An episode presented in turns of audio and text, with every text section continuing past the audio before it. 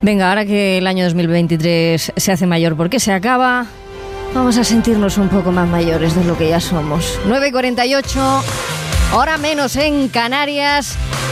Noelia Gómez, que es eh, bueno, la portadora de las buenas noticias de una generación intrépida, eh, que están de los 25 años para abajo, eh, ese es su, Sí, sí, su rango.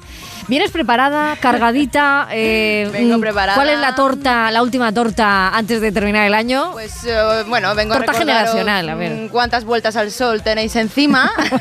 Unas cuantas. un poquito. Y bueno, que no nos conformamos los jóvenes, ¿eh? con tener el mundo a nuestros pies, que queremos un universo que desafíe a todos los que piensan que esta generación está perdida. Ay, si es que hasta en ese infinito, en el infinito, nos encontramos. Allá. Más allá. Carolina y Gema, así se llaman las intrépidas que ya están en órbita con nosotros y que parecen muy terrenales. Sí, sí. Teniéndolas delante, como nos pasa en este instante, sabiendo que Carolina supera un poquito el rango que hemos, eh, que hemos puesto, pero es que tenían que estar aquí. ¿eh? Bueno, pero eso es porque 28. antes, porque antes ya hizo, ya hizo algo importante. claro. Tiene 28 años y Gema 25. Una es de Madrid y otra de Castalla, Alicante, que juegan al fútbol, que esta noche celebrarán con su familia, con amigos y harán esas cosas mundanas que nos gustan. Podría parecer que pertenecen a nuestro entorno, a nuestro planeta, pero ellas, ellas están elevadas, no al cielo, ¿eh? sino al espacio. Son marcianas. Ojo, Mario Viciosa. Y así de épicos nos ponemos. Sí, porque de hecho en sus pueblos las conocen como las astronautas. ¿Qué dices? Ellas no son la de Paco, la de la Mari. No, no, no, no. Ellas son las astronautas. O si me apuras, las de la NASA. A ver, hay matices aquí, ¿eh? Entendemos que se preocupan, que investigan otros lugares del universo, claro que sí. Carolina es física y Gema ingeniera aeroespacial. Quiero decir, si se demuestra que hay vida ahí fuera, las vamos a llamar, claro, porque ellas van a ser de las primeras en enterarse. Pero tienen de momento los pies en la Tierra. Y desde aquí, atención, controlan un robot en Marte. Un rover, un astromóvil, un coche, bromean ellas. Pero que planifican todo, ¿eh? que le dicen cuándo despertarse, cuándo ir a cargar batería, las tareas que tiene que hacer ese día. Eh, bueno, pues que es que es casi como un hijo, ¿no? Te preparo la mochila, vete al cole, extraescolares, estudia esto, haz lo otro. Están junto a su equipo todos los días pendientes de él. Bueno, y en estas fechas es verdad que lo han dejado pues programado, ¿no? Un poco... Eso no se puede hacer con los hijos, claro, pero ellas sí han podido hacer A ver, me eso. estás, me estás queriendo colar, nunca mejor dicho, que hay dos personas que son dos jóvenes científicas, no promesas, sino que están haciendo el presente de la ciencia actual, ¿eh? que pertenecen al eh, grupo de investigación de instrumentación espacial del Centro de Astrobiología y que, como saben que en estas próximas horas se puede liar muy gorda, han decidido que el rover que está en Marte, que ellas controlan, se dedique a cosas para que no la líe y puedan tomarse las uvas tranquilas. Carolina Martín Rubio, buenos días. Buenos días. Muy buenos días. Y Gema Martín. Esteve, buenos días. Buenos días. Oye, estáis partidas de la risa, pero yo no sé por qué. ¿eh? ¿Eh? No lo sé yo. Lo por- habéis explicado muy bien. Es. Más o menos eso. Pero ¿a, a qué le habéis eh, a qué le habéis dedicado estas últimas horas? Porque esto eh, le, le quiero preguntar yo también a los oyentes a qué se están dedicando estas últimas horas eh, y que nos lo cuenten. Luego vamos a hablar con ellos. Pero este rover que está dando indicios de si hay o no o si habrá vida en Marte.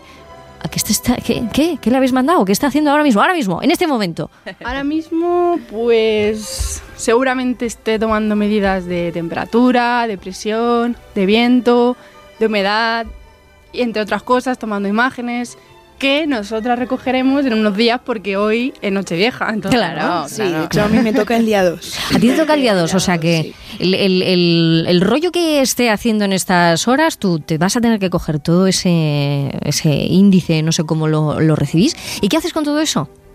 Nada, el, procesamos los datos, los descargamos y después de una serie de procesos ya se, se ponen al servicio de, todos los científicos y después por la tarde pues nos dedicamos a planificar lo que va a ser lo que va a hacer en los siguientes soles, que es lo, como llamamos a los días en Marte. En los siguientes soles, esto es muy bonito, ¿eh? Y, y la cuestión aquí es, em, generacionalmente, a Mario Viciosa y a mí, lo más parecido a tener un rover, sin hacer cosas serias, porque lo vuestro es muy serio, eh, lo nuestro era un Tamagotchi, ¿tú te acuerdas? Hombre, cuidarlo así. Y no, desde luego no hacía muchas exploraciones el Tamagotchi. Casi tenías que explorar tú por él. No le podías mandar precisamente a que. Porque, claro, al final, eh, entre las cosas que estáis haciendo, eh, sois un poco las eh, mujeres del tiempo en Marte, ¿no? O sea, Claro. estáis recogiendo la meteorología diaria de, de- O sea, España tiene. ¿Y eso esa- para qué parte, sirve? ¿no?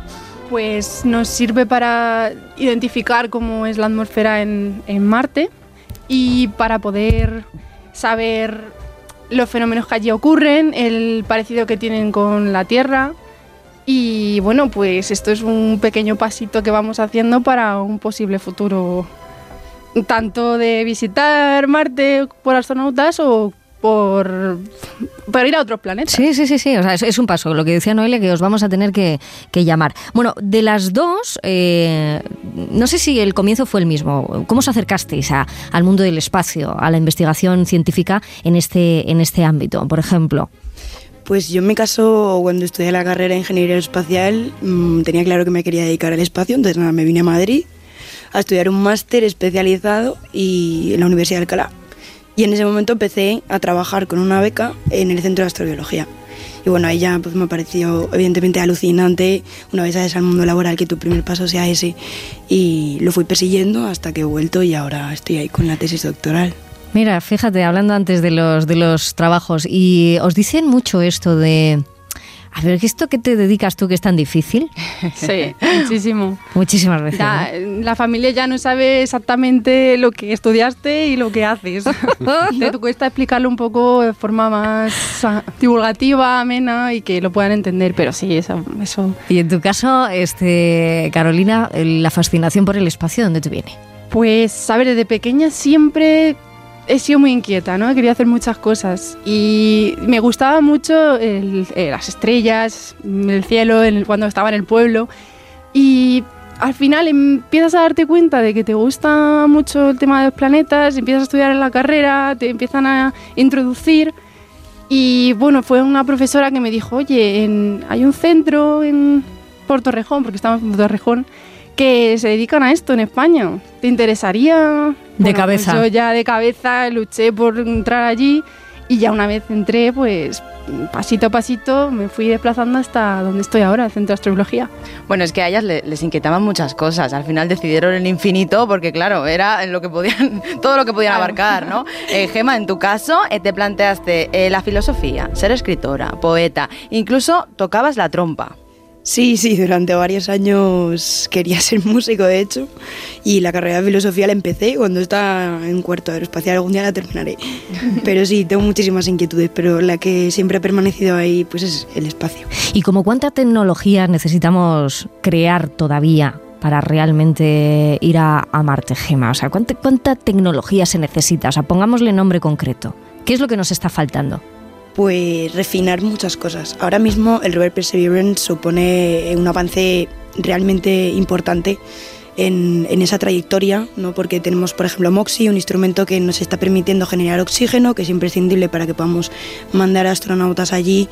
Eh, también tenemos MEDA, MEDA nos está- que es el instrumento que ha liderado nuestro centro eh, de investigación, mm, MEDA nos está permitiendo conocer con detalle ahí en la superficie cómo es la atmósfera, cómo podría afectar la radiación, ¿no? Tenemos grandes cantidades, la atmósfera de Marte es, es tenue. Entonces, eh, Trajes, con todo esto, ¿no? exacto, Trajes. lo que tendríamos que, que saber muy bien es cómo diseñar un traje que se ajuste a esas condiciones y sobre todo saber que podemos traer de vuelta a esos astronautas sin problemas. Pues lo tenéis todo, porque por herencia el primer traje espacial lo inventó un español. Luego, claro, no tuvo tanta suerte y los americanos tal y cual y pascual. Pero realmente en el ADN eh, espacial tenemos mucho, mucho escrito.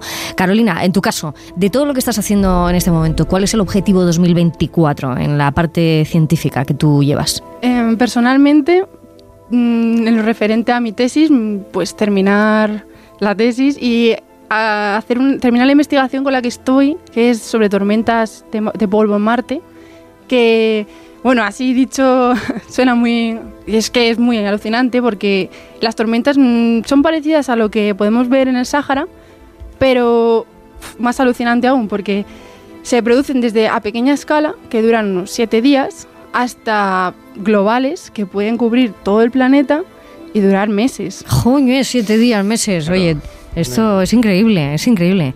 Bueno, es que eh, no es la primera vez que se dice en este programa que estará la previsión meteorológica y luego la desprevisión, que será la desprevisión solar, la desprevisión de Marte, la desprevisión... Bien, porque tendremos que estar atentos a tormenta eléctrica, tormenta solar, eh, eh, tanta tecnología, pues un día nos vamos un poco al, al chimpún. Que mm, vosotras dos tenéis en vuestras manos a esta edad en la que nosotros, Mario Viciosa, no éramos nadie, ¿eh? ellas tienen en sus manos el descubrir qué es lo que nos depara galaxias y galaxias allá. Pues os digo una cosa a las dos. Eh, me ha chivado Noelia que tenéis tarea esta noche, ¿no? También. Bueno, esta noche, eh, ¿qué pasa? Porque Claro, porque es que es claro, esta noche nos vamos a poder tomar las uvas, eh, en parte gracias al padre de Carolina. todo queda en familia. Carolina, tu padre está en el equipo, ¿no? Que pone a Bueno, punto el reloj. Mi padre El reloj lleva- de la Puerta del lleva Sol. dos días ya mm, allí ah, trabajando porque se está en un equipo de, de mantenimiento. Sí, de- sí, los conozco, claro. equipo, y se dedican a pues que todo salga bien, desde el letrero con Feliz 2024, desde que el sonido salga bien, la iluminación, todo está allí, atento a... Vamos, a que tú como yo, que no te has comido las uvas con él, vamos. Ya sin verle, mañana ya, tranquilidad. Pues Carolina Martín Rubio y Gema Martínez Esteve, investigadoras del Grupo de Instrumentación Espacial del Centro de Astrobiología CSIC. Muchísimas gracias a los dos, a las dos por estar en esta brecha generacional que nos va a llevar eh, al infinito. Gracias a las dos, de verdad. A por, Gracias a vosotros. por llamarnos Gracias. y dar visibilidad a esto. Y por el descubrimiento. Noelia Gómez, ya te vale, ¿eh? Bueno, otras más, ¿no? Que demuestran, en, en su caso, que no hay límites cuando se trata de ganas y que ni el infinito para a una intrépida. No lo hay, el infinito no nos para, pero unas buenas señales horarias y Mario Viciosa. Feliz 2024. Feliz 2024 aquí en Marte y en toda la galaxia.